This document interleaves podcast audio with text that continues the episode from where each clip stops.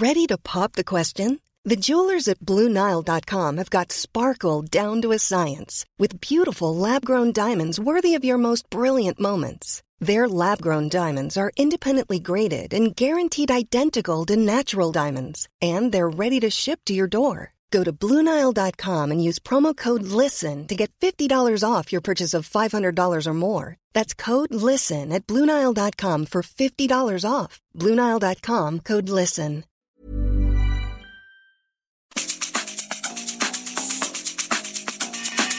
La misma vela, pero con un nuevo formato. Y un estilo único, incluyente, irónico, irreverente y abrasivo. Aquí empieza Me lo dijo Abela con Abela Micha. Imagen del día.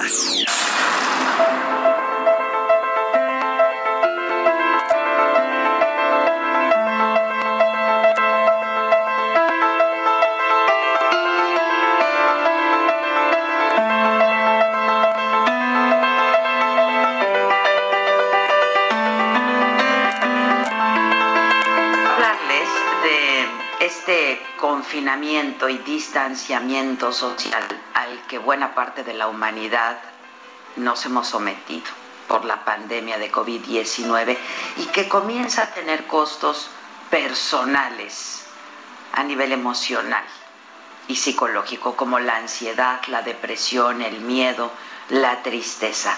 Estas largas semanas en cuarentena, resguardados en la seguridad del hogar como en una burbuja, han provocado en algunas personas esto que se conoce como el síndrome de la cabaña o el miedo a salir de casa tras el aislamiento. Y se sienten amenazadas y afecta por igual a personas mayores y jóvenes. Y este es un término que empezó a mencionarse a principios del siglo XX en los Estados Unidos para describir un estado mental causado tras los meses de aislamiento y soledad debido al encierro obligado por el intenso invierno que azotaba el norte del país. Lo padecieron los colonizadores de los extensos y solitarios territorios de los Estados Unidos y de Canadá. Y también lo han sufrido los astronautas o quienes están aislados con niños por enfermedad o por cuidar a algún enfermo o alguna persona con discapacidad. Igualmente, quienes no pueden moverse o que viven en lugares peligrosos o en zonas de guerra o de alta criminalidad. Los reclusos también, al salir libres. Hoy es más común de lo que podríamos pensar. Los expertos consideran que 8 de cada 10 personas tienen miedo de regresar al trabajo por este temor al contagio de coronavirus que piensan lo pueden contraer en cualquier lugar y en cualquier momento. Debido a compartir los mismos equipos, a que no haya limpieza suficiente, a que los compañeros no se cuiden y propaguen el virus o que se les haya ocultado información. Y algunas reacciones que provoca este llamado síndrome de la cabaña pueden ser emocionales, les decía, como el miedo, la ansiedad, el estrés, el pánico, la irritabilidad, la desesperación y el insomnio. Algunas otras son fisiológicas, como la taquicardia, sudoración, escalofrío, palidez, sensación de desmayo o de ahogo.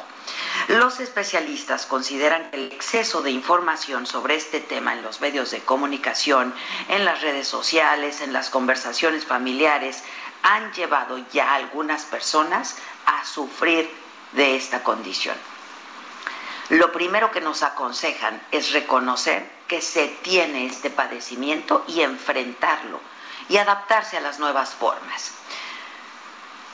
Los investigadores, consultores en psicología eh, recomiendan que si el miedo impide a las personas desarrollar sus actividades normales, se empiece de manera gradual con pequeñas acciones para que se exponga al estímulo negativo asociado a la salida. Y se pueden ir estableciendo metas, metas pequeñas, como salir a dejar la basura en el exterior o ir a la tienda. Es necesario intentarlo en repetidas ocasiones y cada vez con un grado de dificultad mayor para poder superar la situación. Es vital, y déjeme insistir en ello, seguir todas las medidas de protección, la sana distancia, usar cubrebocas, la careta, el gel antibacterial y planear un protocolo de entrada y de salida para dejar la ropa y los zapatos al regreso. Un procedimiento de cuidado al viajar en el transporte público. Es un hecho que el regreso está ya implicando a muchas personas un esfuerzo importante y generando una gran carga de ansiedad y de estrés. Hay mucho que hacer para adaptarnos no a una nueva normalidad, sino a estas nuevas formas de conducta y de convivencia. Hay que tomar acciones concretas, conservar nuestras habilidades sociales de convivir con los demás, sí, pero hay que aprender a vivir con el miedo, controlarlo, no alimentarlo, pero sobre todo tomar todas las precauciones para sentirnos tranquilos en este mundo que mientras estábamos en casa ya ha cambiado por completo. Es otro.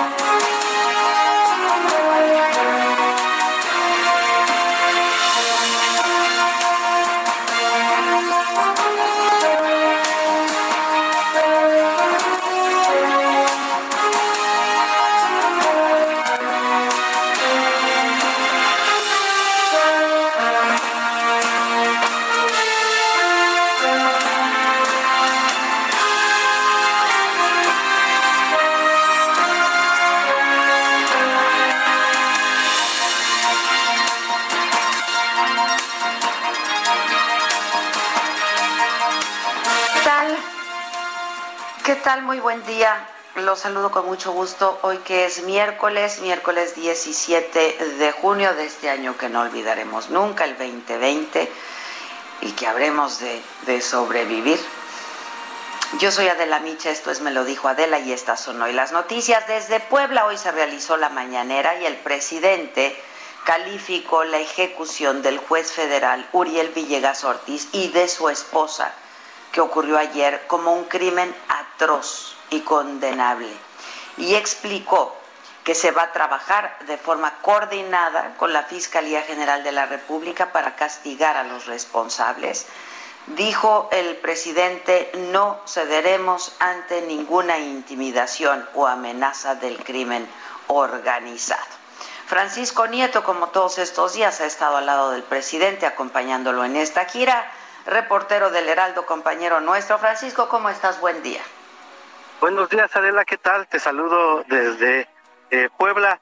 Hoy, en su tercera mañanera fuera de Palacio Nacional, el presidente Andrés Manuel López Obrador, como tú ya lo dijiste, habló del asesinato del juez eh, federal Uriel Villegas y su esposa. Primero mandó sus condolencias a la familia de, de esta pareja y luego aseguró que hay un cierre de filas entre el Poder Judicial la Fiscalía General de la República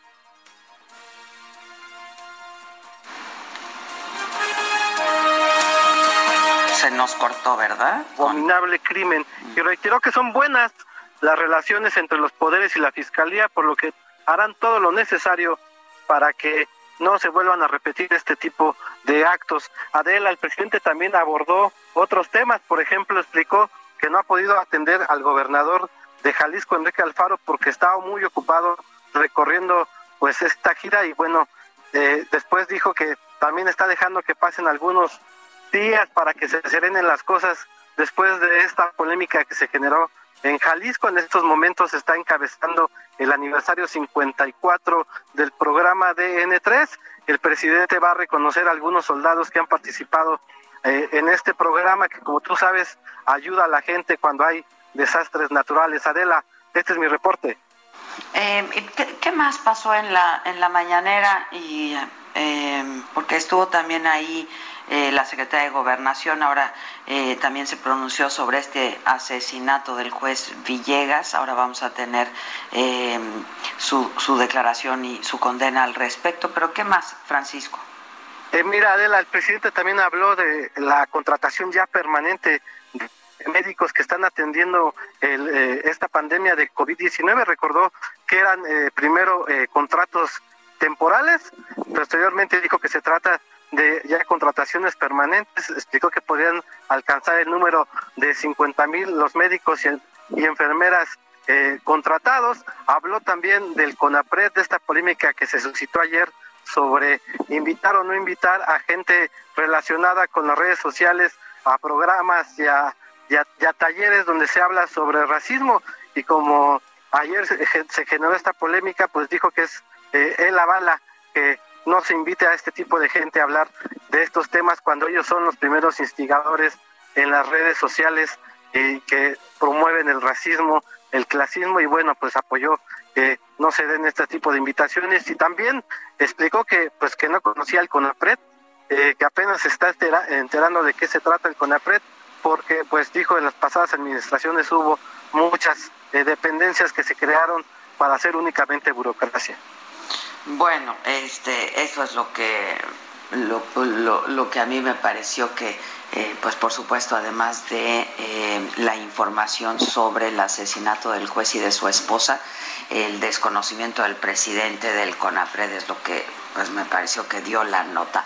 Y pues de estos dimes y diretes, de lo de Chumel Torres y el CONAPRED, ya les estaremos hablando un poco más adelante. Por lo pronto, gracias Francisco.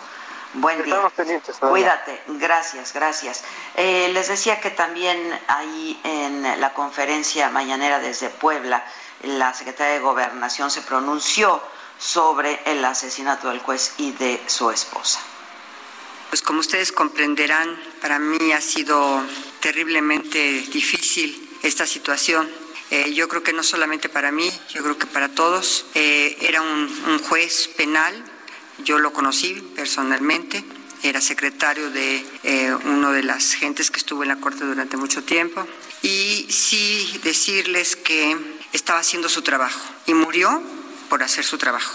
Tenía, eh, hasta donde tenemos conocimiento, algunos eh, juicios de personajes de la delincuencia organizada y estaba haciendo su trabajo y lo estaba haciendo bien lo estaba haciendo bien. Entonces, eh, pues es muy lastimoso para, para todos, para el Poder Judicial, para el presidente de la Corte, para todos los ministros, para todos quienes tenemos eh, un cariño muy especial por el Poder Judicial. Yo estuve 25 años, cuatro en el Tribunal Superior de Justicia y 21 en la Suprema Corte. Entonces, para mí sí ha sido un tema eh, personalmente sumamente triste y muy lastimoso. Y la Fiscalía General de la República, como ya les comentaba, atrajo estas investigaciones del homicidio del juez eh, Uriel Villegas Ortiz y de su esposa. Eh, Marta de la Torre, corresponsal del Heraldo en Colima, nos tiene la crónica de lo que ocurrió en la capital del estado el día de ayer. Marta, buenos días, adelante. Así es, Adela, ¿qué tal? Buenos días. Pues en una vivienda de la colonia Real Vista Hermosa, al norte de la capital de Colima, en el estado, en la capital del estado precisamente, ocurrió este doble homicidio del juez federal Uriel Villegas Ortiz y su esposa Verónica Barajas. En este domicilio en el que también pues viven sus dos hijas menores de edad y una mujer, eh, ah, las tres estaban eh, pues en este momento en dicho lugar y resultaron ilesas.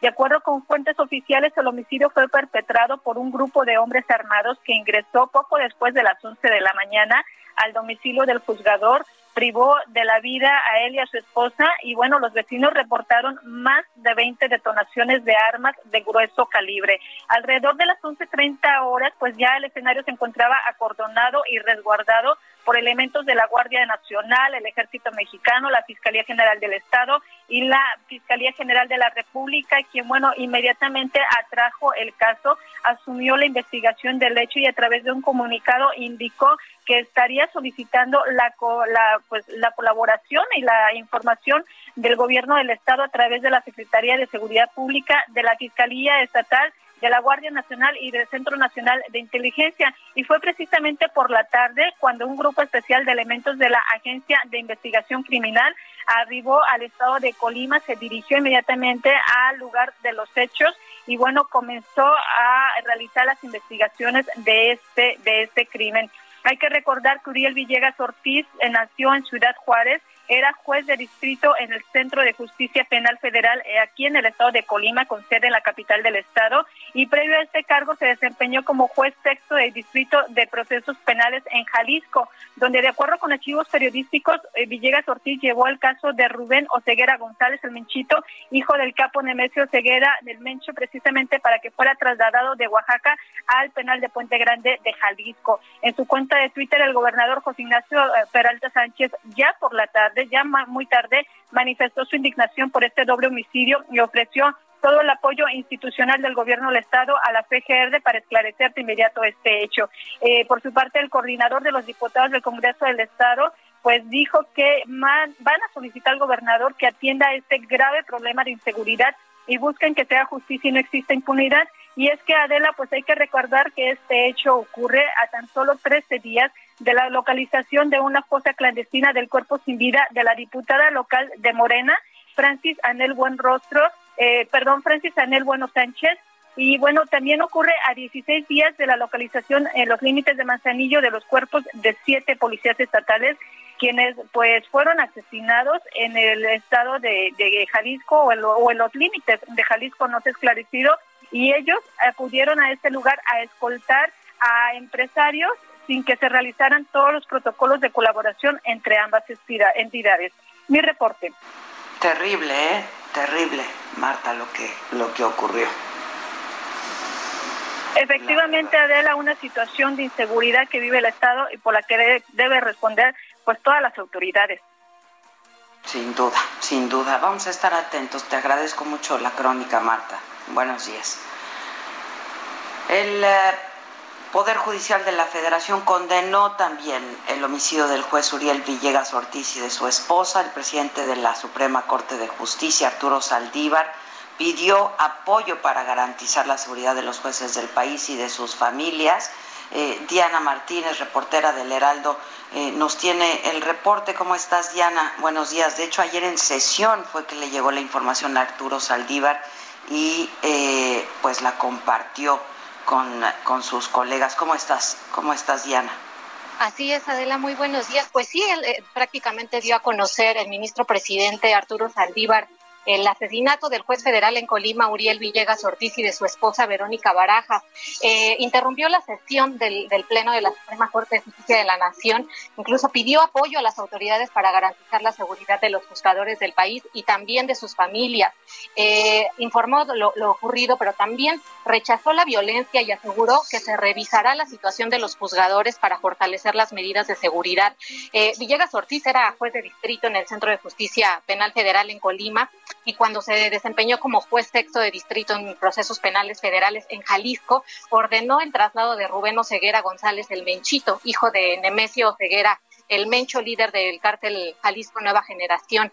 Villegas Ortiz nació en Ciudad Juárez, Chihuahua, y fue oficial y actuario judicial también, así como secretario en diferentes juzgados de distrito y tribunales colegiados. Por lo pronto, pues la Fiscalía General de la República ya investiga el caso y también en un comunicado ayer eh, la Suprema Corte y el Consejo de la Judicatura aseguraron que continuará la actividad jurisdiccional, pues no se va a detener por actos intimidatorios. Adelante. Muchas gracias, Diana. Tenemos, de hecho, el audio eh, del que hablábamos, en el que el presidente de la Corte, eh, Arturo Saldívar, eh, informa, interrumpe la sesión para informar al resto de los ministros del asesinato del juez y de su esposa. Lo vamos a escuchar. Acabo de recibir una terrible noticia. Fue ejecutado el señor juez de distrito Uriel Villegas Ortiz, juez de distrito en el Centro de Justicia Penal Federal de Colima, junto con su señora esposa Verónica Barajas. Quiero expresar mi más enérgico rechazo a la violencia y lamentar este hecho que nos duele a todo el Poder Judicial de la Federación y a todas y a todos los mexicanos. Pedimos a las autoridades competentes su apoyo para garantizar la seguridad de las juezas y jueces federales y de sus familias y que se investigue y se deslinden las responsabilidades correspondientes. Por lo que a nosotros nos toca, revisaremos la situación de las juezas y jueces a efecto de fortalecer las medidas de seguridad necesarias. Tenemos que decir con contundencia un no a la violencia.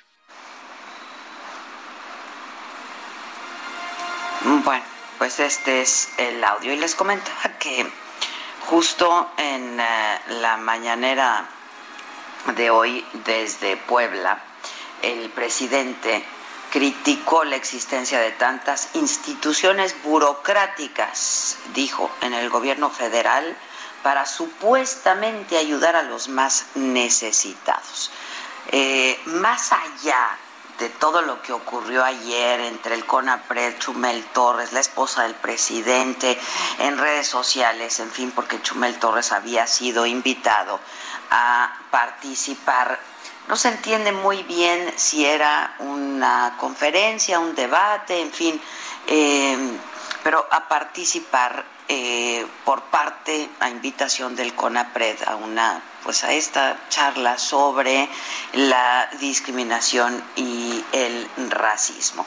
A la gente en redes sociales, a buena parte de la gente, pues les pareció muy indignante la invitación a Chumel, a Chumel Torres, a participar de, esta conferencia.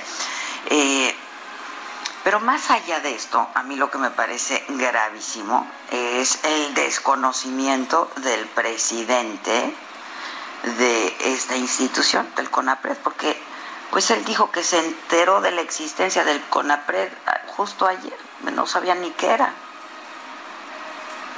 No puede ser que gente racista, clasista, este, siga soterrada, oculta, enmascarada, engañando. ¿Cómo se va a invitar? La verdad, a alguien que discrimina este, a un acto de estos. Desde luego yo soy partidario de la libertad, pero pues es el colmo. Este, son pues personas caracterizadas por despreciar a otros, verdaderamente racistas, comentarios racistas, discriminatorios, demostrado. Y ahora resulta que para un foro este, contra la discriminación se le invita. Es como si para un foro de derechos humanos se invita a un torturador. Bueno, yo eh, sí me gustaría decirles que el CONAPRED ha, hecho labores importantes desde que fue creado en el 2003, además pertenece a la Secretaría de Gobernación, ha intervenido de manera muy exitosa en orientaciones relacionadas con los derechos de personas con discapacidad física, con discapacidad intelectual también, em, en otras más de derecho a la salud para que se dé el servicio correspondiente, también en casos de personas integrantes de la comunidad LGBTTI, de personas indígenas, de migrantes, de derechos de la infancia, entre muchos otros casos, insisto, ¿eh? de manera muy exitosa. También, pues lo han encabezado.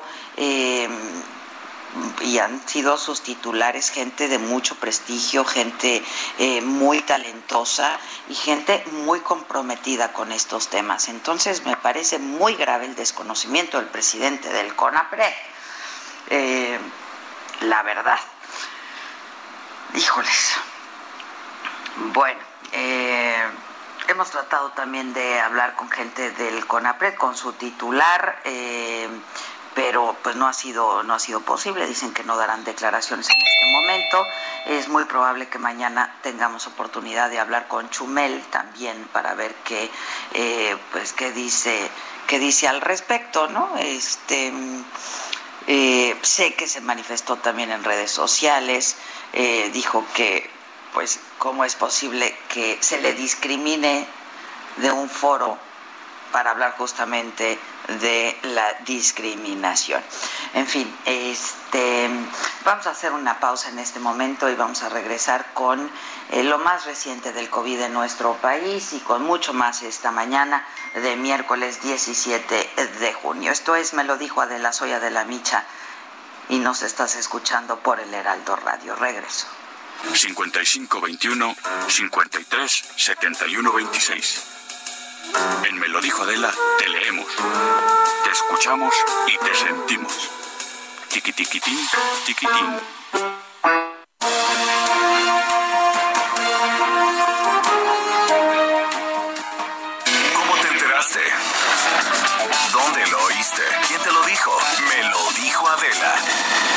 Regresamos en un momento con más de Me lo dijo Adela por Heraldo Radio. Continuamos con el estilo único y más incluyente, irónico, irreverente y abrasivo en Me lo dijo Adela por Heraldo Radio.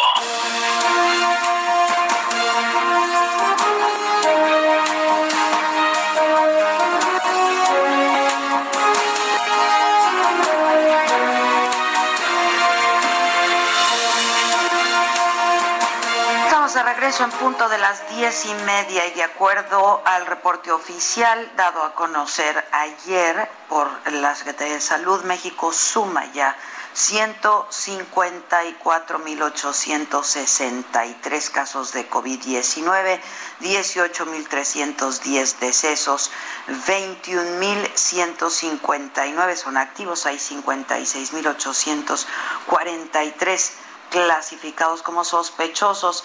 En las últimas horas, en las últimas 24 horas, eh, insisto, de acuerdo al reporte eh, dado a conocer ayer por la noche, se reportaron 4.599 contagios y 730 nuevos fallecimientos solo en 24 horas.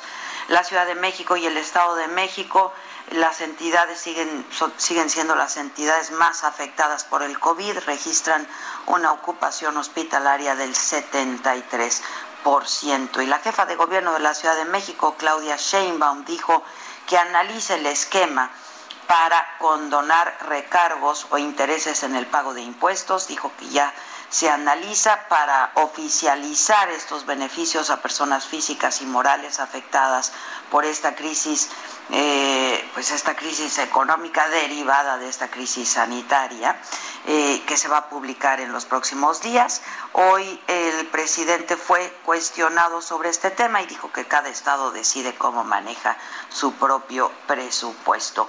Llegó a México un avión procedente de China, es el eh, decimoctavo, el número 18, eh, vuelos con 54 mexicanos repatriados. Eh, y también con insumos médicos para atender la emergencia. Transporta 65 ventiladores, eh, traen googles, traen eh, trajes de protección, cubre zapatos, etcétera, que donó el Banco BBVA además de mascarillas que fueron obsequiadas al ISTE. Integrantes de las Fuerzas Armadas van a repartir el material a instituciones públicas de salud que atienden a pacientes de COVID-19. Gobernación presentó el protocolo con recomendaciones a iglesias, agrupaciones y asociaciones religiosas para su reapertura eh, de manera de manera gradual y para que sea pues con mucha precaución y que sea ordenada las actividades de las iglesias que se realicen en espacios públicos cerrados van a poder reiniciarse con un aforo controlado de 25% de su capacidad y pues con todas las recomendaciones eh, estrictas recomendaciones dadas por las autoridades sanitarias. Y eh, bueno, cineastas y actores, veíamos ayer a Gael García, a González Iñárritu, pidiendo a diputados federales promover reformas legales que lleven al cine mexicano a convertirse en una industria autosustentable y que no dependa solamente de recursos públicos. Y insisten en su rechazo a la desaparición del Fondo de Inversión y Estímulos al Cine, el Fidecine, que fue propuesto por la fracción legislativa de Morena en San Lázaro. Iván Saldaña con más detalles de esta información. ¿Cómo te va, Iván? Buen día.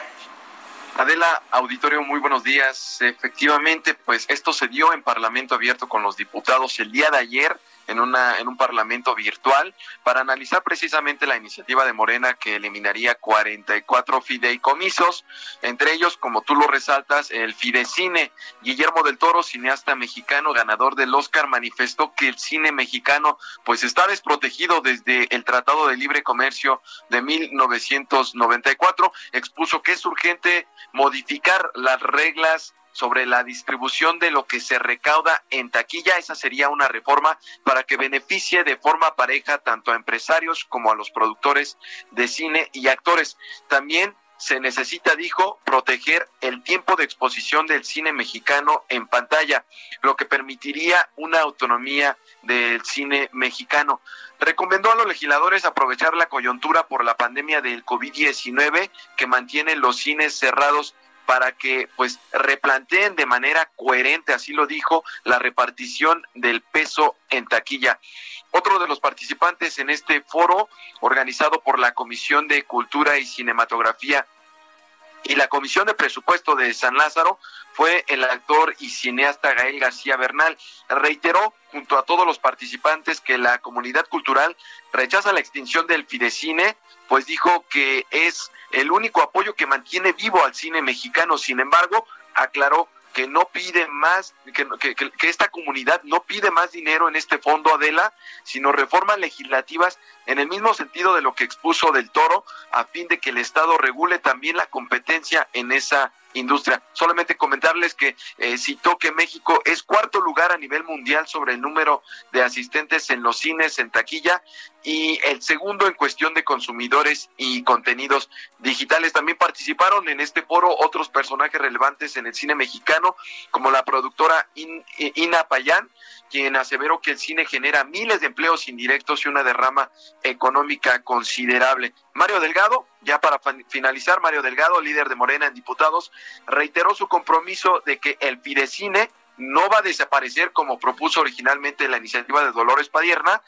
eh, pero dijo que van a trabajar para mejorar a la industria cinematográfica, es decir, pues escuchó las propuestas de los cineastas y actores y dijo que diputados también pues va a meter mano en eso, eh, Adela Auditorio.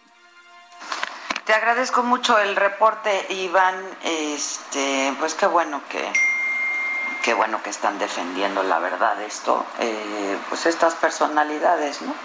El Fidecín, la verdad. Eh, te agradezco mucho, Iván. Muchas gracias. Buenos días a todos. Gracias, buenos días. Em, miren, eh, sobre este asunto, no sé si ya lo tengo en, en la línea, em, pero sobre este asunto del CONAPRED eh, estaba también invitado eh, Tenoch, Tenoch Huerta. A mí me parece bien importante que entendamos la labor que hace y que ha hecho el CONAPRED. ¿Quién más estaba invitado? Sé que estaba invitado Chumel, sé que estaba invitado Tenoch, Tenoch Huerta Mejía, este actor mexicano, eh, ganador del premio de la Academia Mexicana de Artes eh, Ciencias Cinematográficas del Ariel, eh, un actor que ha filmado varias, varias cintas con producciones mexicanas, tanto españolas como estadounidenses. Em, sus películas, algunas de ellas han estado em, en, em, en, el festival, en el festival de Cannes y bueno, sobre este asunto de la invitación a Chumel eh, a este a este foro.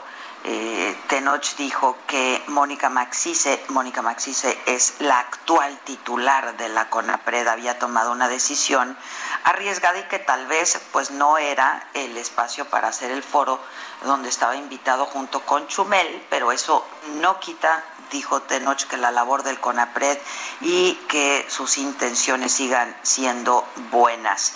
Eh, no hay que diluirlo, dijo Tenoch en una discusión, eh, en una discusión, en una polémica que me parece chafa, dijo Tenoch, de fifis contra Chairos. Eso fue lo que dijo Tenoch Huerta, que lo importante es que se hable del racismo y del clasismo. En fin, yo insisto, me parece que eh, es eh, delicado, es muy grave que pues se pretenda eh, minimizar y, subestimar el trabajo que ha hecho la, la, CONAPRED y sus distintos titulares, que la verdad quienes han encabezado esto son eh, profesionales, gente muy comprometida con estos, con estos temas. Maya Zapata también estaba dentro de esta invitación a este foro. El caso es que ha sido, ha sido cancelado. Eh, pues porque pues ayer eh, hasta la esposa del, del, presidente se metió en este en este asunto, ¿no? Eh, en información internacional, déjenme, les digo que hubo un rebrote de COVID-19 en Pekín y por lo tanto eh, frenaron el retorno a la actividad económica en la capital china. Entonces restaurantes, bares, actividades deportivas fueron cerrados. Eh, la municipalidad confinó varias zonas residenciales, yo les he venido informando de esto, les pide a las empresas autorizar el trabajo a distancia, el trabajo desde casa a distancia y llama otra vez a los habitantes a no salir de la ciudad.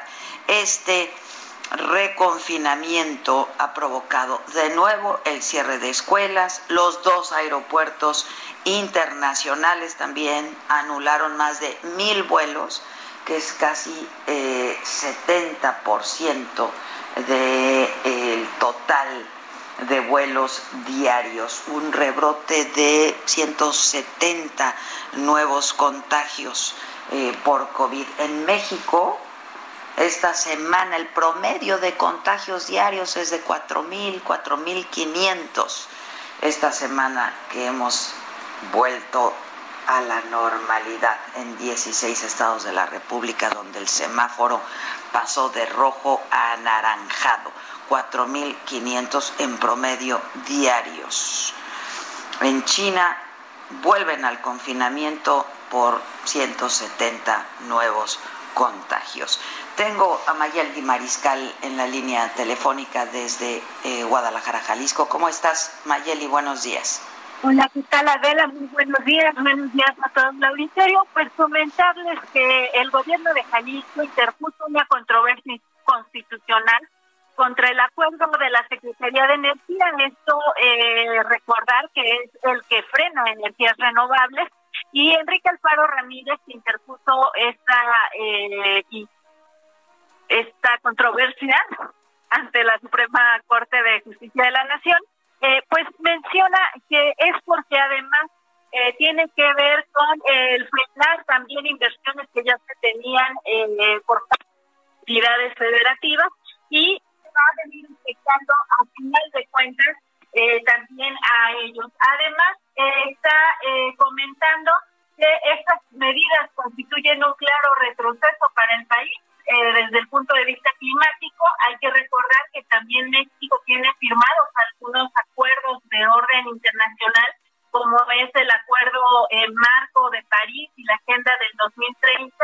Además, eh, pues también comentó que según las estimaciones, este, este acuerdo publicado por la Secretaría de Energía afectaría en Jalisco al menos a 16 proyectos que representan para el Estado una inversión de alrededor de 2 mil millones de dólares y sobre todo la pérdida de 30 mil empleos en Jalisco.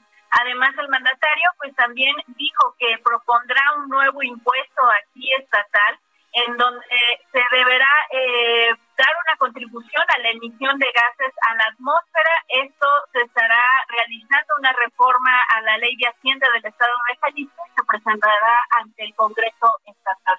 Estaremos también muy al pendiente. Esta es la información. Te agradezco mucho, Mayeli. ¿Cómo, cómo, cómo van en el Estado? Eh, justamente el día de hoy, en materia de, COVID, se dio a conocer el avance del 63% ya en la reconversión hospitalaria y estuvo el gobernador Enrique Alfaro en el Hospital Ángel de Año en donde pues se va a contar con 265 camas, eh, 21 que serán dedicadas a terapia intensiva, 5 en urgencias y 9 camas de estabilización a pacientes en la zona eh, precisamente de emergencias. Y eh, pues también comentarte que la verdad en esta fase de responsabilidad individual, pues sí se ha estado relajando bastante, la gente continúa saliendo a las calles, sobre todo sin portar el cubrebocas o eh, de manera inadecuada. Y comentarte que, bueno, el día de ayer se sumaron lamentablemente 15 defunciones. En estos momentos en Jalisco ya tenemos 363 y el día de ayer también se suman 335 casos confirmados, lo cual da un acumulado ya en Jalisco de 7.149 casos. Bueno, pues vamos a estar muy atentos. Gracias, Mayeli. Cuídense mucho. Gracias. Hasta luego.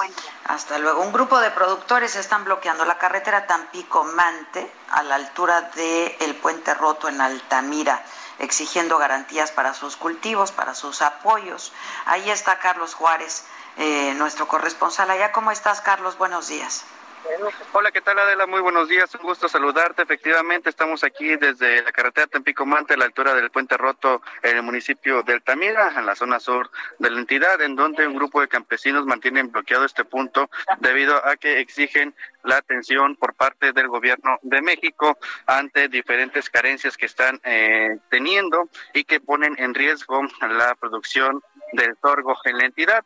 Vamos a platicar brevemente con uno de los líderes de este movimiento, el señor José Enríquez de la CNC de aquí de Altamira. Eh, señor, ustedes están exigiendo eh, dos puntos muy importantes. El ingreso objetivo y la agricultura por contrato. ¿Por qué? Porque estamos bajo los precios de los granos y ya no es conveniente sembrar y seguimos así. Usted ya había tenido reuniones con autoridades federales, ¿no? Eh, otras personas, como mi líder de, de, Victoria, Raúl García Vallejo, ha tenido reuniones, dice que están negativos, no quieren acceder a los ingresos de ni el precio de garantía. ¿Cuál es el riesgo que se corre? De que pues, no, no sembremos para, para vender, además para puro consumo, nada más porque no alcanza el dinero para, para vender, ¿verdad? Entonces, ¿qué es lo que va a pasar?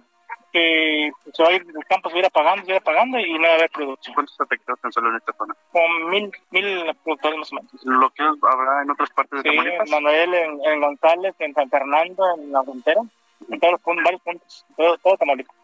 Muchísimas gracias. Bueno, Adela, pues ya escuchaste, hay una serie de bloqueos en varias partes de Tamaulipas. Este tema de los agricultores que utilizaron los tractores que regularmente son para preparar la tierra, pues los han colocado sobre las carreteras para, para bloquear e impedir el paso de las unidades de carga. Amenazan, Adela, con que si no tienen respuesta el día de hoy, la próxima semana van a bloquear, pero eh, la administración portuaria de Altamira, uno de los puertos más importantes del Golfo de México. Muchas gracias por el reporte, Carlos. Gracias. Muy buenos días. Gracias. Buenos días. Muy buenos días. Eh, tengo aquí en al patito, por ahí. Tengo al patito con los deportes. Deportes.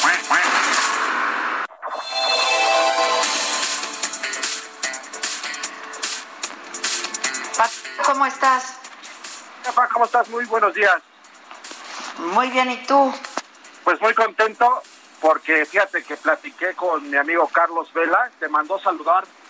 Hombre, gracias. ¿Cómo le va? Me dijo, por favor, en cuanto la veas, dale un abrazo y un beso y mis saludos a Adela Micha. Hombre, muchas gracias. Y es que mira, te platico, Carlos Vela trae ahí una controversia en la Liga MLS. Hay que recordar que está embarazada su esposa. Y entonces están entre que sí y que no juegan. Lo más seguro es que Carlos Vela y Javier Chicharito Hernández no van a poder eh, iniciar actividad cuando se reinicie la MLS debido a que sus mujeres, sus esposas están embarazadas y corren el riesgo de contagio en caso de que ellos contraigan el COVID eh, pues en entrenamientos o en partidos de la MLS. Entonces, por eso estuve platicando un poco con ellos, eh, más con Carlos Vela, que me dijo que te mandaba a saludar. Muchas gracias, gracias. Que se y pues cuide, que a su esposa. eh, pues también se comentó que la Federación de Tenis de Estados Unidos, organizadora de este evento, va a tomar todas las precauciones extraordinarias para proteger a los jugadores, al personal, incluyendo un sólido sistema de pruebas, limpieza adicional, espacio extra para los vestidores, alojamiento y transporte, así lo explicó el gobernador de Nueva York. Y para finalizar, eh, pues en plan grande sigue el conjunto del Barcelona como líder de la Liga Santander. Esto luego de vencer 2 por 0 a Leganés eh, equipo que dirige el mexicano Javier Aguirre, que por cierto fue expulsado eh, por tratar de imitar el silbato, el ruido que hace el silbato del árbitro, y esto obviamente distraía. Aprovechando de que no hay gente, Javier Aguirre pues hizo este tipo de ruidos y fue echado del, partido. Esto dentro de la actividad 29, jornada 29 del fútbol español. Eh, pues hay que mencionar que con este resultado el Barcelona vuelve a distanciarse por cinco puntos del Real Madrid al llegar a 69 unidades en la cima de la clasificación, mientras que el conjunto leganés ya es último de la clasificación general, al quedarse con apenas 23 puntos tras dos derrotas. Esto luego de la reanudación de la Liga Española, lo cual pues sigue en peligro inminente de poder descender de la categoría en el fútbol español, jefa. Así está el mundo de los deportes. Te agradezco mucho, Patito, y te mando un beso. Gracias. Yo también, jefa. Cuídate mucho. Gracias. Tú también, Patito. Muchas gracias. Oigan, y la pregunta que les estamos haciendo hoy a toda la banda que nos sigue en Instagram y en Twitter, en el mío personal de Adela Micha, es si se sienten confiados eh, saliendo ya de casa o si les ha generado eh, zozobra, estrés, ansiedad, es justo de lo que les hablaba yo al inicio, al inicio de este espacio esta mañana, esto que eh, pues se ha dado a conocer como el síndrome de la cabaña, que es el miedo a salir de casa después de estos días de aislamiento y de confinamiento. Compártanos eh, pues su experiencia, yo creo que es algo que todos podemos compartir unos con otros, saber cómo nos sentimos y cómo eh, estamos sintiéndonos con este regreso a lo que se ha llamado la nueva normalidad. Antes dime una pausa, te saludo Mamáquita, ¿cómo estás? Bien, pues escuchándote, porque todo lo que vas diciendo va ganando lo macabrón. O sea, una cosa está más macabrona que otra, ¿eh? Sí, todo está muy macabrón. Eh, a mí pues mira, este, sin duda el asesinato de ayer del juez y de su esposa el día de ayer allí en Colima me parece una cosa de veras de terror. Eh, pero también me parece muy macabrón lo que pasó en la mañanera de hoy del presidente eh, con un desconocimiento total, no sé si lo dijo en son de, de burla, de sorna, ¿no? Porque pues es un tonito y un modito que, que usa el presidente con mucha frecuencia eh, del desconocimiento al, al CONAPRED, pero eh, pues me parece que de una u otra forma, ya sea por de veras por desconocimiento del CONAPRED y de su función y de sus tareas, o en, en, en, en tono de sorna y de broma diciendo que no saben ni qué es ni lo que hace. De cualquier forma me parece terrible porque el CONAPRED es una institución que hay que defender, la verdad, porque ha hecho cosas muy importantes y ha tenido como titulares a gente muy comprometida, ¿no? Sí, oye, tirando a la basura trabajo de personas como Alejandra Haas, que hizo una gran labor que cuando se fue hace pocos meses fue una tristeza para muchas personas. Así es. Más allá de la discusión ¿no? y del debate que generó el discus la, la, la, intención de discutir y de debatir el asunto de la discriminación y el racismo, eh, me parece que lo que ocurrió hoy en la mañana está muy macabrón. Pero si quieres hablamos de esto luego de una pausa porque ya no sonó la la chichara. Regresamos contigo y con mucho más esta mañana eh, de miércoles 17 de junio. ¿Tú cómo te sientes? ¿Has sentido el síndrome de la cabaña, mamáquita? Hablamos pues, de esto también. ¿Cómo te enteraste? ¿Dónde lo oíste? ¿Quién te lo dijo? Me lo dijo Adela. Regresamos en un momento con más de Me lo dijo Adela por Heraldo Radio. Continuamos con el estilo único y más incluyente, irónico, irreverente y abrasivo en Me lo dijo Adela por Heraldo Radio.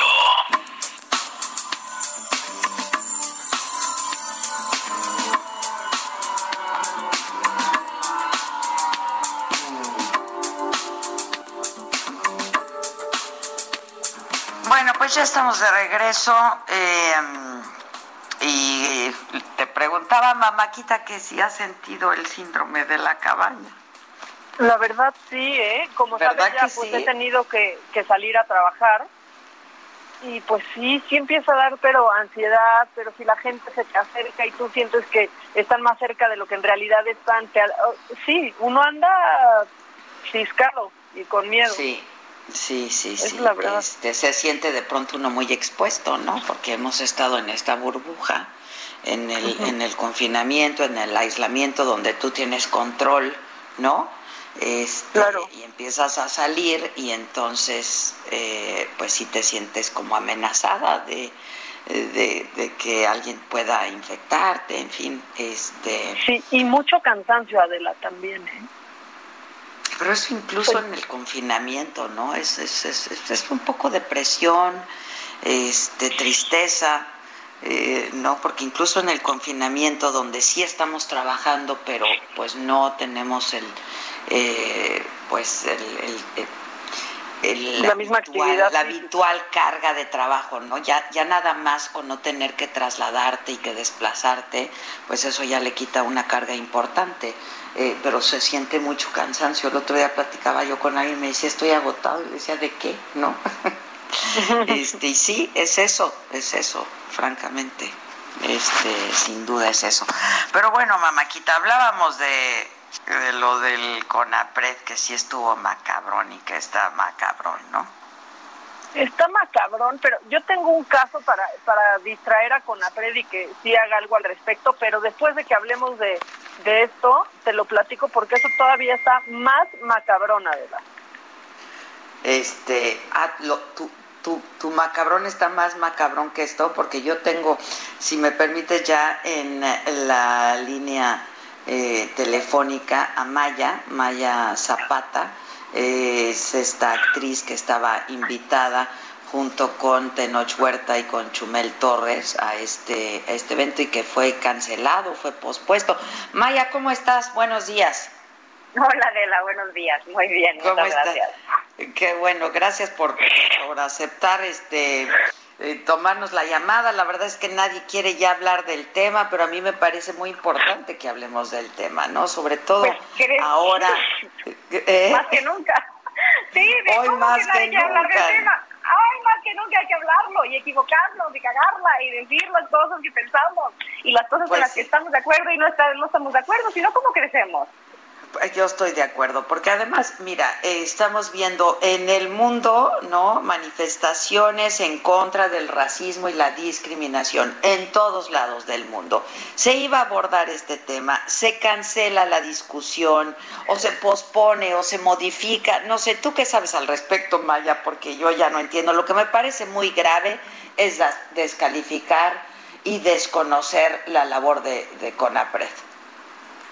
Eh, sí, no, me parece que, que por este hecho, em, que además estuvo malinterpretado desde el principio, por supuesto que no se estaba invitando a ninguno de nosotros como una eminencia que habla del tema.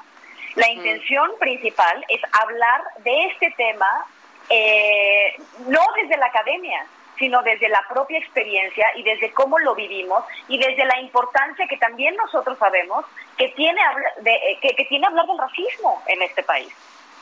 Y no podemos hablar del racismo en México como hablamos en otros países. No, el racismo es mundial. El racismo es inherente a los humanos. Lo creamos culturalmente. Pero la manera en la que se manifiesta depende de nuestra historia, de quiénes somos. Y el, la, herida comienza de nosotros en la conquista, me queda claro, y que no la hemos resuelto. Ahora, dime algo, eh, desde el momento que te invitan a ti, a ti te dicen con quién vas a participar, ¿no? Sí, claro. Este, y, eh, ¿Por qué crees que te hayan invitado a ti a participar de este foro, a Chumel, eh, a Tenor? ¿Por qué crees que hayan sido ustedes? a mí me queda claro, igual que a ti, pues que no fue desde la academia, ¿no? Porque, pues en todo caso hay gente, eh, pues profesionales que se dedican al estudio de estos temas, ¿no? Sí, porque creo que es importante bajar la información de la academia a la gente de pie Nosotros somos gente de a pie, con un forito un poquito más privilegiado. Pero no, pero, pero sigue siendo, seguimos siendo gente de pie. Seguimos hablando como, como la gente, teniendo una conversación entre nosotros. Nosotros, Tenoch y yo, tenemos, hablamos de este tema de la discriminación eh, en general y en los medios de comunicación, porque somos eh, nosotros, no solamente nosotros, sino todos los actores morenos quienes hemos vivido este, este racismo eh, que no nos ha permitido crecer como a los blancos. Y eso no es una lucha en contra de los blancos. Nosotros amamos todos los colores, es una cosa que decimos siempre. Pero sí es, nosotros estamos replicando un, un, esquema que, en el, que, que, permite que el sistema siga solapando esa, ese, ese eh, universo racista que nos hace tanto daño. Pues ahora le tocó a Chumel, que pues sí es, es, de piel blanca, ¿no? Es bastante pálido, diría yo, este, ser víctima de la discriminación, ¿no? También, este, es que ahí empieza el problema. Pues mira, yo creo que sí, e, efectivamente es una discriminación. Podemos decir que no, que quién sabe qué. Efectivamente tiene un discurso eh, que no suma es un, tiene un discurso y unos chistes y una cosa que, que no es el único que, las, que hace esos chistes. México está acostumbrado, tenemos esta, esta noción como del, del, de la comedia mexicana este, que, que nos da permiso de hablar de esta forma sin enterarnos que estamos haciendo que prevalezca el racismo sin que podamos hacer nada al respecto. Y sí es importante saberlo, o sea, lo importante de tener a Chumel ahí era que podíamos enfrentarnos, eh, que él no dijera y contrastar, claro, claro. Y sí, o sea, no era para estar de acuerdo. Claro. Y como lo he dicho muchas veces, no vamos a, discutir respetuosamente, porque yo siempre, yo soy de la opinión que hay que, hay que discutir de manera respetuosa siempre, eh, pero no, no entre personas que estamos de acuerdo que compartimos más o menos la misma opinión. Y yo sé que, que Chumel, estoy segura que él piensa que él no es racista, como todos nosotros pensamos que no es racista, que no somos racistas nosotros.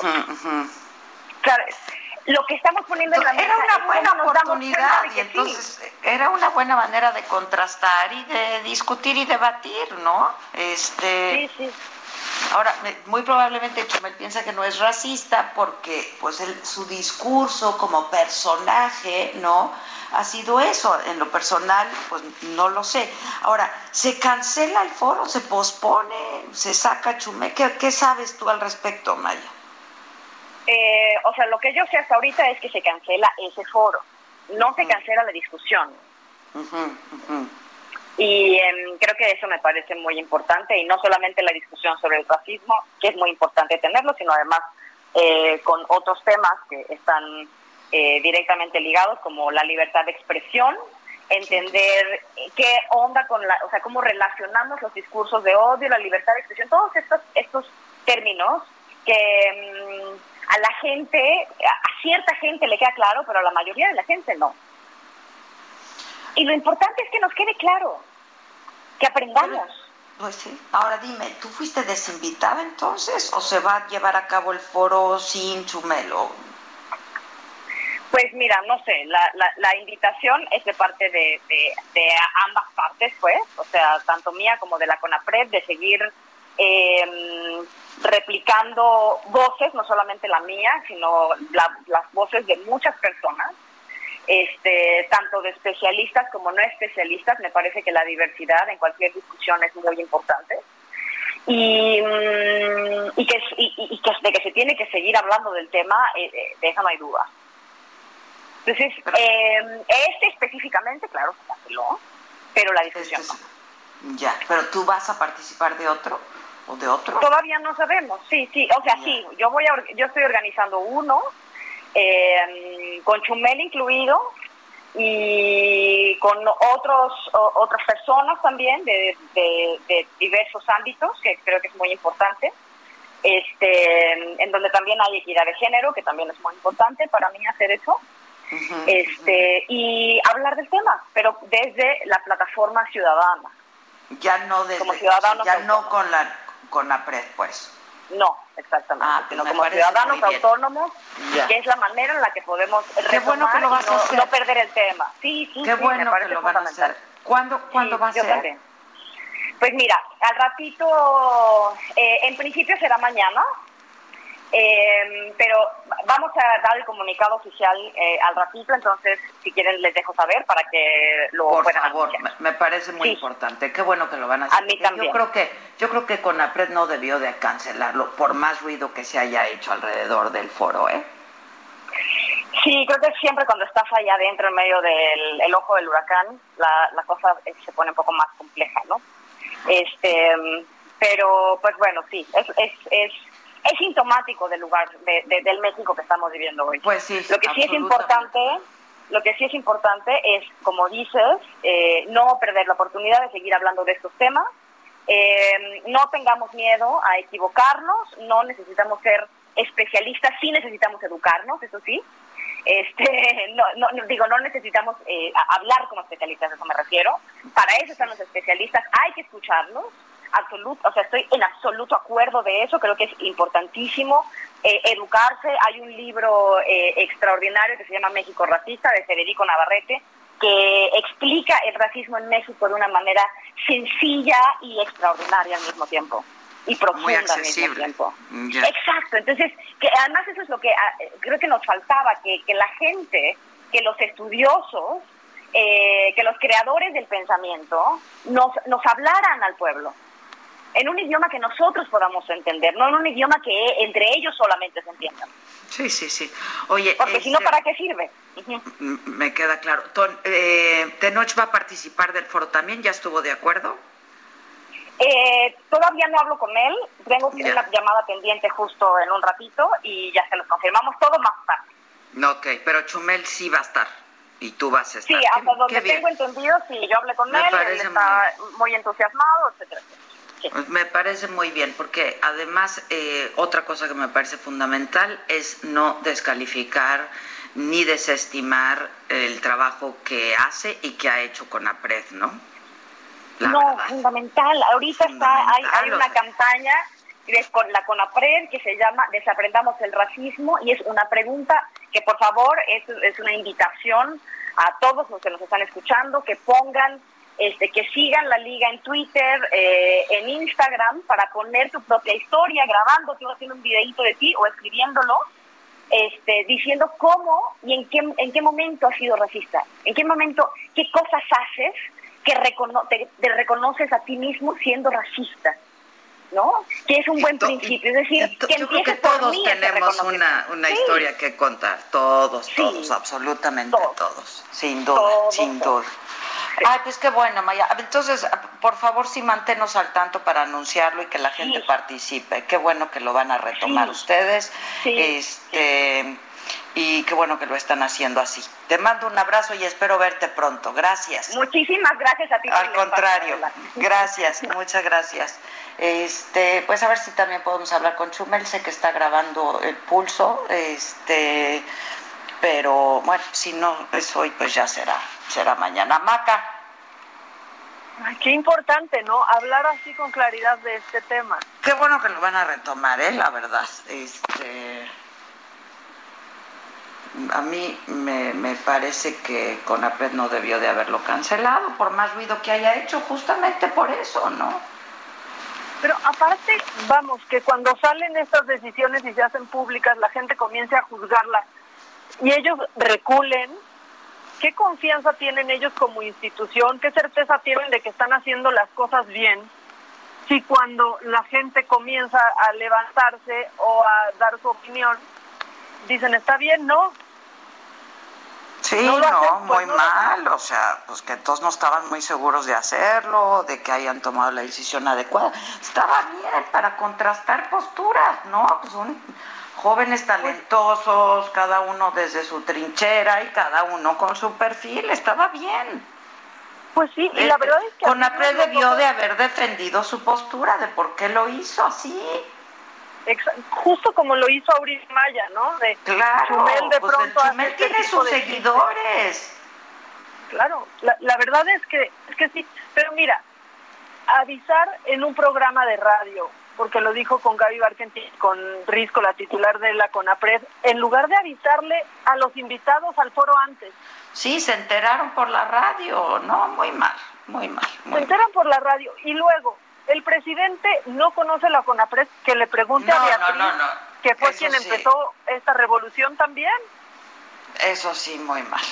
Eso sí, muy mal que le pregunte a su esposa, que fue de las primeras que saltó diciendo, a este personaje invitan a un foro sobre discriminación, clasismo y racismo, sigo esperando una disculpa pública de este individuo. que de veras este, ha hecho cosas importantes, ¿no? Ha tenido como titulares a gente muy comprometida, muy talentosa, ¿no? Este, entonces, eh, no, no, no puedes desconocer así el trabajo de esta dependencia y llamarla neoliberal y que no sirve para nada y no y le estaban ahí soplando cómo se llamaba ay no no no no y aparte con, con Olga Sánchez Cordero ahí también que le podría explicar perfecto pues sí, pertenece a gobernación. Pues sí, ya me imagino cómo se quedó Olga Sánchez Cordero, ahí estaba. Sí, sí, pues no, no Supongo que muy, ¿eh? Pues no, supongo que también muy abatida por lo de este por lo del juez, ¿no? Eh, pues sí. A ver, viene tu macabrón. oye, mira, para cerrar este tema, sabes que yo seguro tú has visto Avenue Q, Avenida Q. Y algo que decía eh, Maya es, todos tenemos cosas que aprender y otras que desaprender. Yo me he dado cuenta que quizás crecí con un lenguaje que hoy no me siento cómoda al usarlo en público y que sé que está incorrecto y que no debe de ser. A muchos nos ha pasado y tenemos que aceptarlo sin pena, Adela. Muchos lo hemos ido aprendiendo. Que fuimos heredando, claro, que fuimos heredando, sí, que nos heredaron y que hemos ido heredando a nuestra vez y de los que te tienes que, que deshacer, sí, desaprender, como lo dijo Maya, sin duda. Y por eso es que quiero poner un cachito de esta canción de Avenida Q que se llama Todos somos poquito racistas. Para que nos vaya quedando claro. Pues tú lo eres también. Supongo que ambos somos racistas. No es fácil admitirlo, pero es verdad. Porque en realidad, pensar y verás que ser un poco racista es normal. no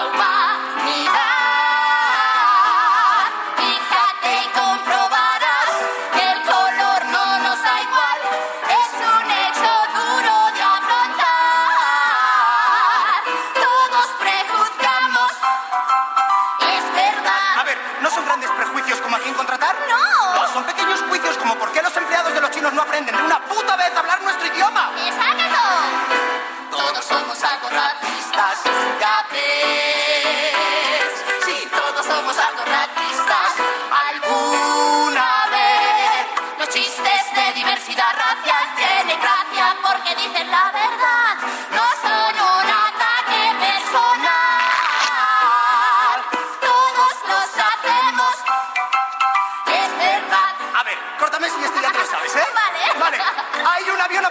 Explotar y solo hay un paracaídas. Y están un rabino, un cura... ¡Y un negro!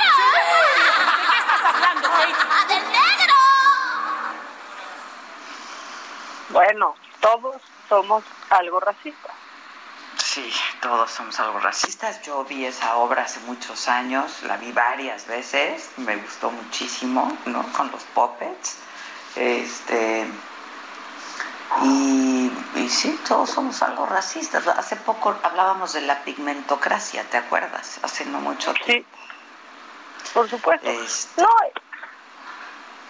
sí, dime. Todos hemos experimentado algo. Quizás cuando llegas a un lugar donde no conoces y ves a grupos de personas distintos, te vas con los que ves más parecidos a ti.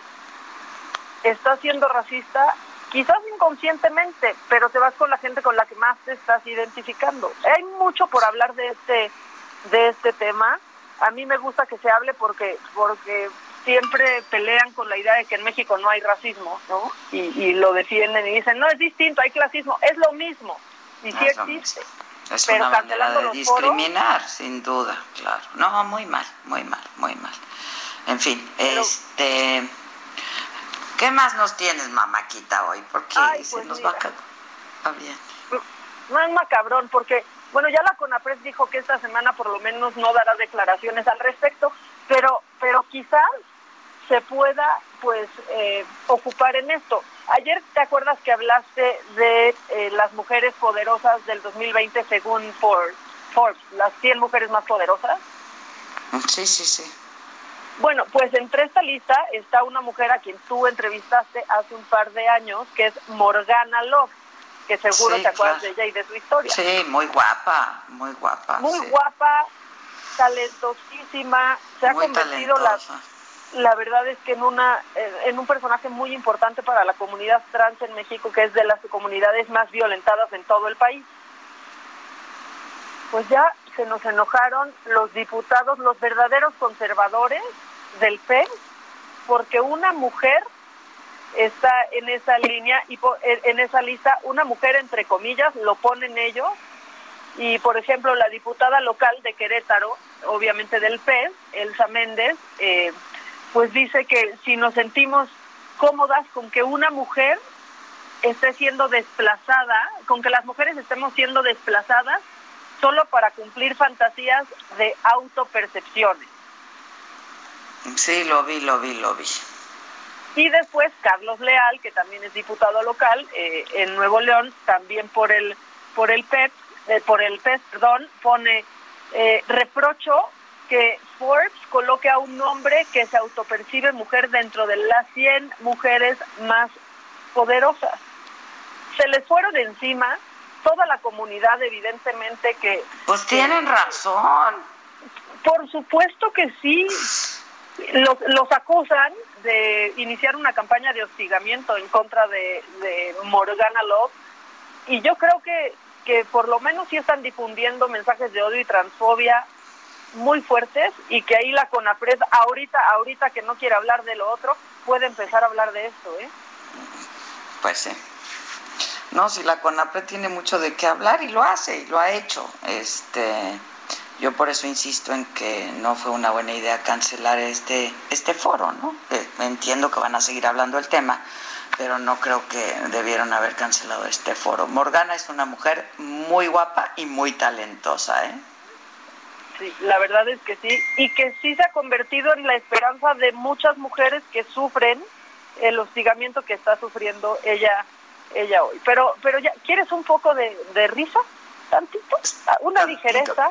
Pero así rápida para antes de irnos a corte. Bueno, rápido, rápido. Es que fíjate que qué padre que te hagan tu muñequito, ¿no? Pero se lo hicieron al secretario de Salud de Nuevo León. Él está estrenando su figura de acción y nos da risa, pero es real. Él la anunció, Adela. No. No, no, no, no, no. A ver si alcanzamos a escuchar todavía antes de irnos a, corte. Y quiero agradecer a la empresa Incentivo Arctic porque gracias Eder, acompáñame, acompáñame Laurita aquí para que los conozcan quienes vinieron a, a regalarme una figura de colección. Una figura de colección que agradezco mucho que la hayan realizado. La verdad que no, no, no, no, no. ¿Qué tal? No, no, ya, Maca. ¿Quién lo va a querer? Oye, pero ni Gatel se atrevió a tanto. que ya no debe tardar, ya no debe de tardar. Vamos a hacer una pausa, mamaquita, y regresamos con mucho más. Todavía tenemos un ratito para compartir y más macabrón. Así es que no se vayan, esto es Me lo dijo Adela. Nos escuchas por el Heraldo Radio.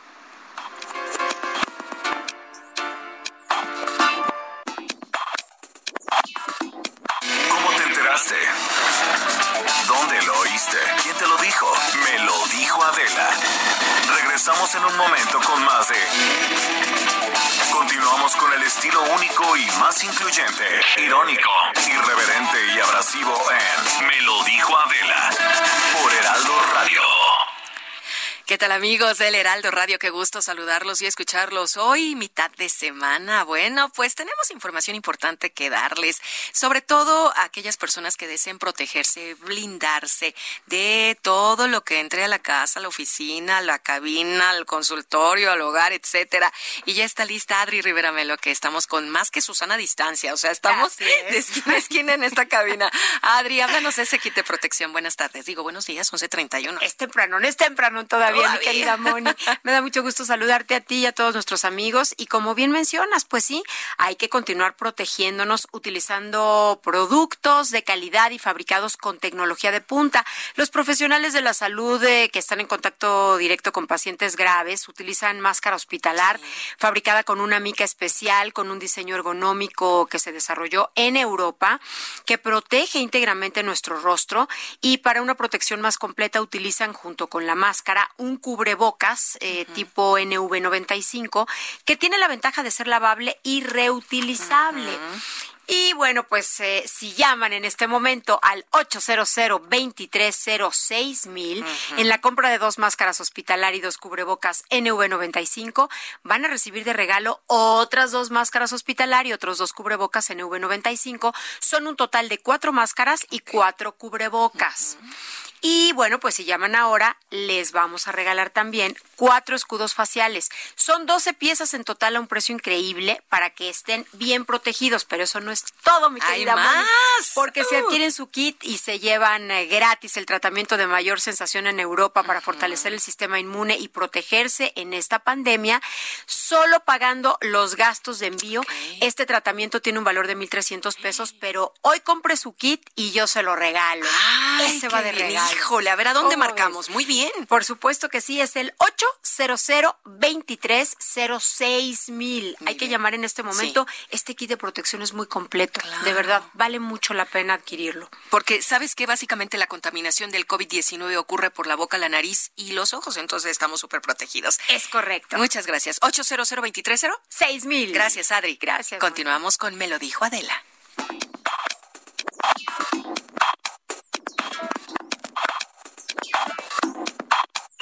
¿Qué andamos, mamáquita? Ay, pues que le seguimos con las macabronadas. Sí, por favor. ¿Ya, ya compraste tu muñequito del secretario de Salud de Nuevo León? Ne- Yo quiero ¿Qué uno tal de AMLO. Ah, sí. No, porque es capitalismo eso. Mm, Pues sí, pues sí, consumismo. Eso no queremos. Oye, eh, pues bueno, tú decías que muchos ya nos estamos incorporando a la nueva normalidad, otros pues también desde casa. Tú- Maca, maca, maca, ¿qué pasa? ¿Me oyes? Yo aquí estoy, aquí me tienes. ¿Eh? Ya, ya, ¿no- no me ya, oyes? ya, ya, ya. Bueno, ¿cómo han caído personajes en Zoom? ¿Estás de acuerdo? Desde personajes de la política hasta conocidos, o sea, amigos nuestros, todo mundo ha caído Sí. en Zoom. Y pues ya llegó el turno de un diputado de Morena que se le hizo fácil, se le hizo fácil pues entrar desde el coche a la sesión virtual de la Comisión de Rendición de Cuentas y de Vigilancia eh, de la Auditoría Superior de la Ciudad de México. Oh, bueno, bueno, O sea, bueno. desde el coche, pero aparte es multa la no confinamiento. puedes ir en el celular. Por eso no están ahí. ¿Eh? O sea, es multa, no puedes ir manejando y en el celular. Y en el teléfono, uno, pero y dos, pues se supone que no están ahí por el confinamiento. No, y aparte, o sea, que de verdad, lo que yo decía cuando pasó lo de Malú Mitchell fuera de apoyarla es, está bien, no pasa nada, pero no tendrían que estar poniendo atención y no debe de ser lo único que están haciendo mientras están trabajando. Pues así debe de ser, como nosotros ahorita. Exacto, te sientas frente a tu computadora y trabajas. Claro, es lo que No estamos haces- haciendo, ese es el trabajo.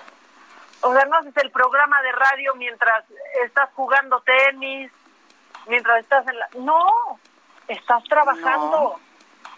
Ni voy al baño en el programa, les digo ahorita. Exacto. Oye, yo igual corro en el corte como, como cuando... Yo también.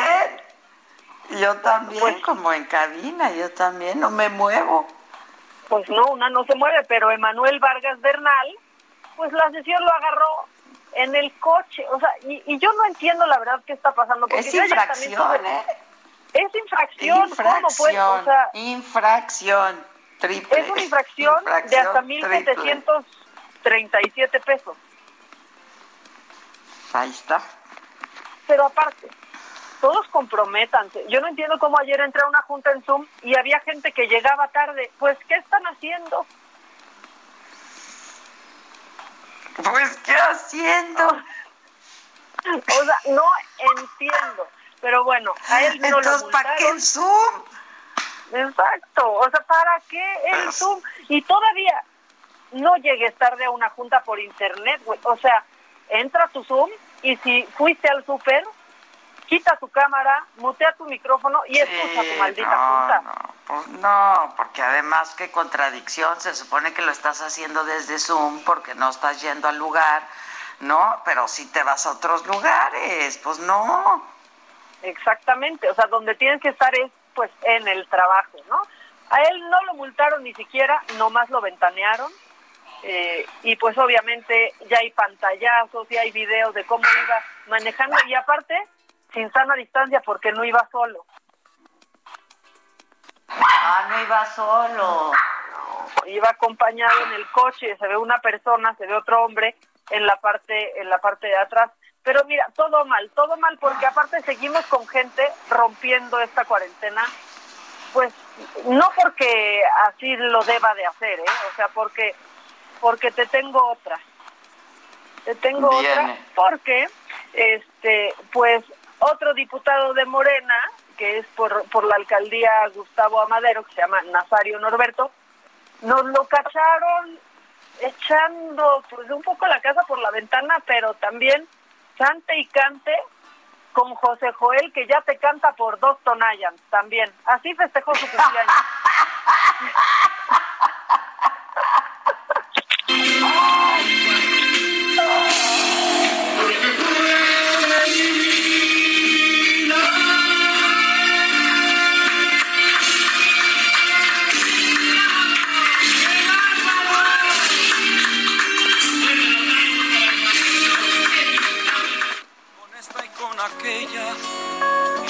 con esto y con aquello, que te vas a deshacer de mí. No, no digas nada, lo comprendo.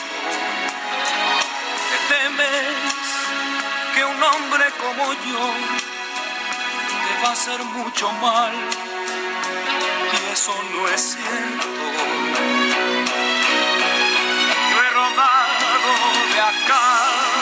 Allá. Fui de todo y sin medida. Chale. Chale.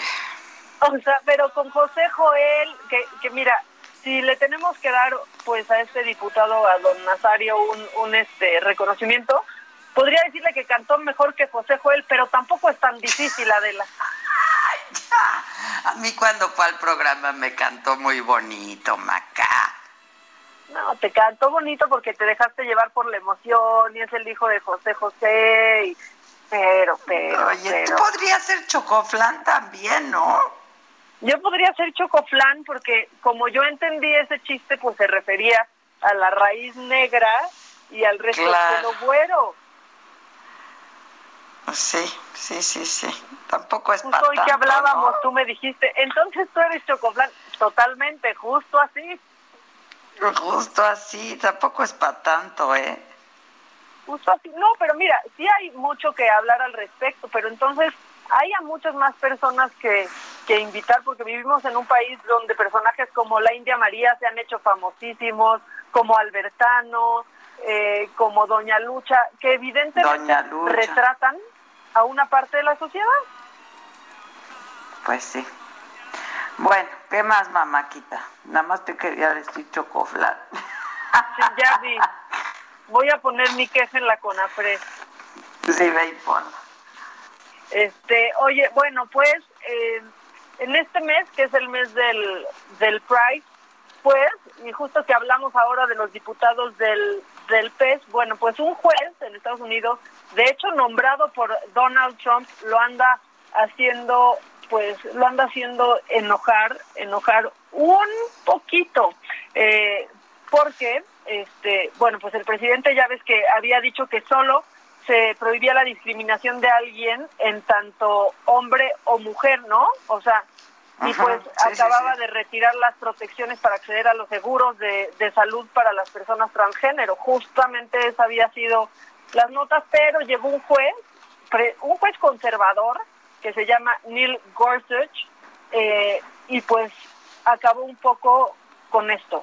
Eh, él determinó que las, las personas homosexuales, lesbianas, transgénero, bisexuales o queer están protegidas por las leyes federales contra la discriminación por su eh, por su sexo en el trabajo. O sea, eso significa que la ley de derechos civiles eh, de 1964 no se puede aplicar solo a mujeres y varones como eh, estaba haciendo y como sostenía Trump que que debía de ser, sino a todo este grupo que ya que ya mencioné están las cosas, Adela, peor que aquí con la CONAPRES. Sí, La pelea entre los conservadores y los liberales está, o sea, si aquí nos quejamos de los bots, allá están peor que eso y aparte, pues muchos conservadores lo están considerando como una traición altísima de este juez nombrado por Trump. O sea, a Trump esto no le gusta, ¿eh? Pero ni tantito pero ni tantito, está un poco un poco enojado. Y bueno, ya una noticia esperanzadora y bonita. ¿Te acuerdas que te conté justamente habrá sido en noviembre que Sia, esta cantante que, que nos gusta mucho, pues había llegado a tomar el micrófono de una tienda departamental de un súper a decirles que podían comprar lo que quisieran en media hora y ella se los invitaba sin decir ella que era lo iba a pagar. Bueno, pues esta cantante australiana nos sigue sorprendiendo un poco a todos, pero ahora le tocó a una mexicana.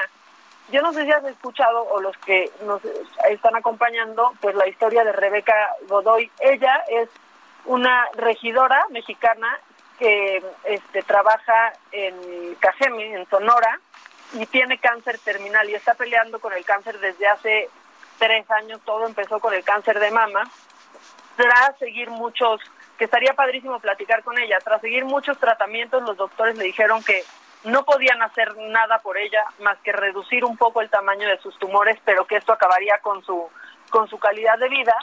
Y ella decidió, Adela, que no, que entonces si esto solo le alargaría un mes de vida, pero pero sintiéndose muy mal, prefería no tener un tratamiento. Ella tiene 34 años. Pero decidió, sí, sí, sí, y decidió publicar una, una bucket list, ¿no? Una lista de deseos antes de, de morir. Y entre ellos estaba poder cantar una canción de, de CIA para monetizarla y así poder ayudar con lo que se recaude a una institución para la investigación de cáncer de mama en especial al que al tipo que ella que ella padece y con el que ha batallado los últimos tres años, Cia le contestó en Twitter, Adela. No me digas. Sí, estuvo increíble. Cia le contestó en Twitter y le dijo, Dios te bendiga, haz lo que tengas que hacer.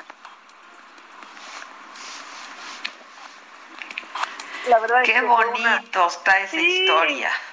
Es una historia muy, muy bonita. Ella se emocionó muchísimo. Entonces, pues los próximos días estará haciendo alguna versión de, de una canción de Sia y nada, a meternos mucho a YouTube a verla para que recaude mucho dinero.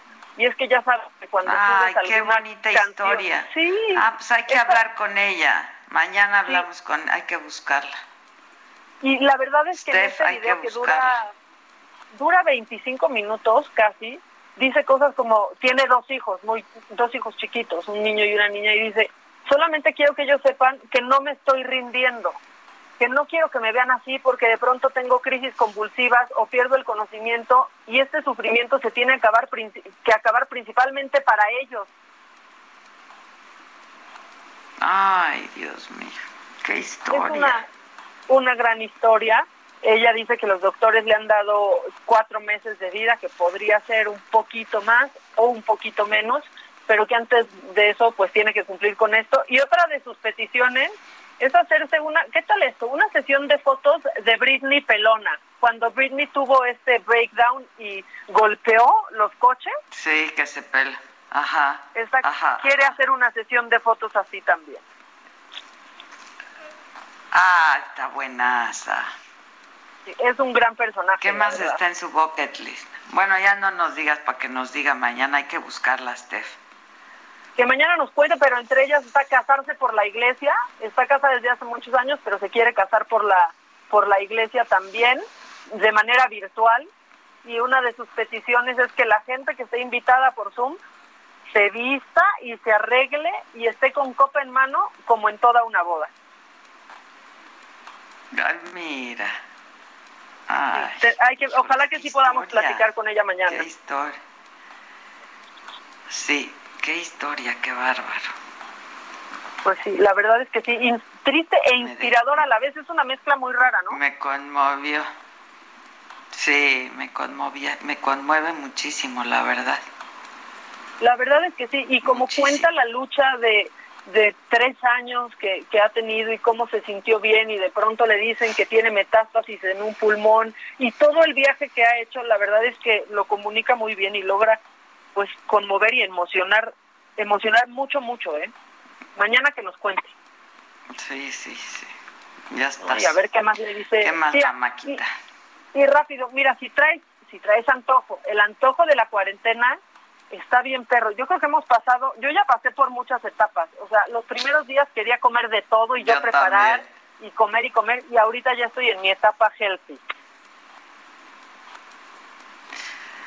Yo ya ahorita ya, ya, ya estoy como que ya, ya, o sea, no quiero comida, ya, bueno, de por sí, puras porquerías, ya sabes. Como que ya nos comimos todo, ahora yo ya estoy como en una vida sana y siento que he cambiado de ayer a hoy, pero bueno, para ustedes si no han cambiado, ya pueden pedir la pizza con enchiladas Adela en Querétaro. Pizza con enchiladas con enchiladas en cada, así con una enchiladita en cada rebanada. Ay, ay, ay, ¿cómo está eso? Pues la inventó un restaurante que se llama Vete a la Burger. ¿Hay visual? Querétaro. Que sí nos vamos a la burger después de comer visual? ¿no? Hay visual, ahorita te voy a mandar un visual de la pizza enchilada. Eh, Oye, pues ayer, ayer hablaste con Víctor, ¿verdad? Sí, Ayer estamos platicando ahí de una idea, este, de una buena idea. Es que me, me mandó, te mandó unos, este, unas fotos increíbles de una tienda que se llama Dolce y Banana. No, no me mandó eso. Luego otra, ah, sí, luego otra, un Jim Morrison.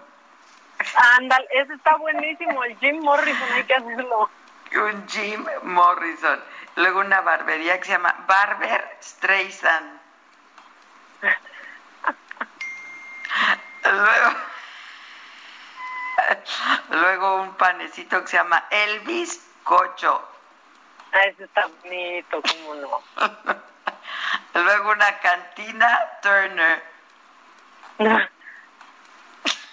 Cantina Turner, hay que hacerla. Luego una quesería, una quesería de quesos, quesería de Missing Tea. Ah.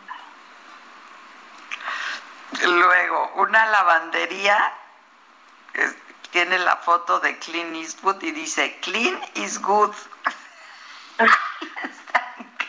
Oye, están buenas las, están buenas esas ideas. Están buenísimas. Luego un hielo, hielo, un hielo, una bolsa de hielo submarín.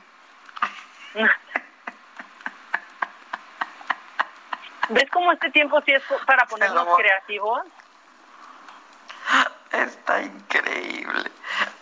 Luego, la birra es bella, está buenísimo. Te los voy a mandar, están muy divertidos. La verdad, yo me reí mucho. Este, ¿Qué más, Maca? Se nos va a acabar, nos va a sonar. De tu pizza enchilada, ¿eh? Ay, ahí está la... Dios mío, esa pizza con enchilada. O sea, básicamente es tortilla, eh, pollo, salsa verde, más masa, o sea, como toda la comida, gran parte de la comida mexicana. No piensen que le estoy robando el chiste a Sofía Niño de Rivera, se lo estoy robando a Luis y Kay, a quien ella también se lo robó. ¿no? Así decía. Esa es la comida mexicana. Salsa, tortilla y masa, con crema y queso. Javier Lozano me mandó otro video. ¿Qué? A ver, ¿qué te mandó Javier? Te lo voy a mandar. Te lo voy a mandar, está muy divertido. Bueno, y luego, ¿qué más, Maca? ¿Tienes llamadas del público? ¿Qué tienes? Tengo muchísimas llamadas rezagadas. Eh, hola, Adela. Adela y Aislinn Derbez son guapísimos italianos con FaceApp. Rebeca de Alba y Eugenia de Baile, guapos holandeses. ¿Tampoco no? Ay, no sé, yo y yo me quedé en reggaetonero, qué gacho. Oye, ¿tienes lo tuyo? Tengo lo mío. ¿Qué tal que Maxine Gutay nos puso que sí nos invitaría un cafecito, eh? Ay, no vi, nos puso... Dijo, ay, yo sí les invitaría un cafecito. Pues claro, Maxine, un tequilita nos echamos. Y yo, la verdad, yo sí me daba, ¿eh? Yo sí, me daba. Yo, oye, yo totalmente, yo nos imaginé a ti y a mí con ese look en Miami, no regresamos. ¡Hombre! ¡Hombre! y luego te mandé el visual del cómo está Miami ahorita. Ah, ya muy normal. Ya muy normal, ¿viste? Sí, ya como si nada, pero ¿cómo están llegando los rebrotes? Lo que está pasando en Pekín, pero en Nueva Zelanda. En China. Oye, pero en Pekín hubo 150 contagios ayer y cierran. Nosotros 4.500 y abrimos. No, no, Porque no, ves que hay que esperar hasta que se contagien 100 niños para cerrar una escuela. Ay, sí, porque sí. Sí, no, no, no, no. Dios No, oiga, y antes de irnos, que, vean el video que subimos a Saga, ¿no? Un audio, ¿no? Para despedirnos, ¿o qué tienes? Ya está, aquí hay, aquí hay bastante show. Maca. Aquí estoy, aquí ¿Eres estoy. tú o soy yo? Te perdí. Yo te escucho, pero no sé si me escuchan a mí o... ¿Ya me escuchas?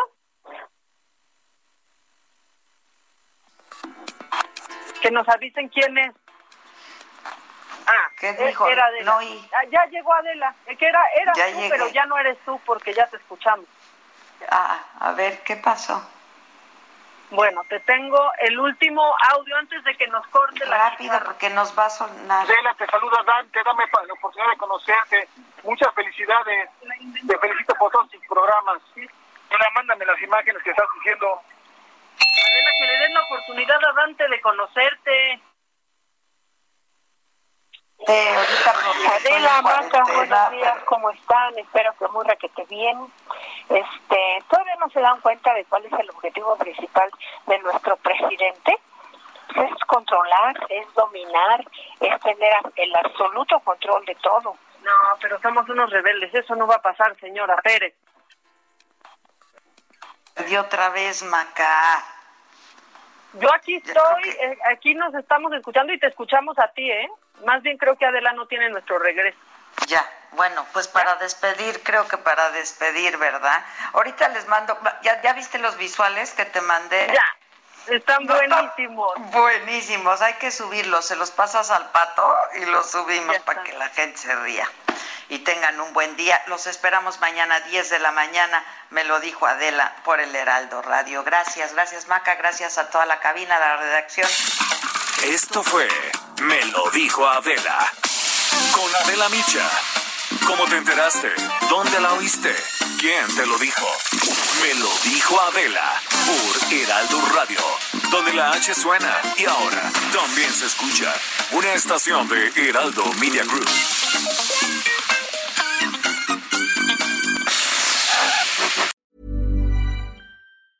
Hey, it's Paige DeSorbo from Giggly Squad. High quality fashion without the price tag. Say hello to Quince. I'm snagging high-end essentials like cozy cashmere sweaters, sleek leather jackets, fine jewelry, and so much more. With Quince being 50 to 80% less than similar brands. And they partner with factories that prioritize safe, ethical, and responsible manufacturing. I love that. Luxury quality within reach. Go to quince.com slash style to get free shipping and 365 day returns on your next order. Quince.com slash style.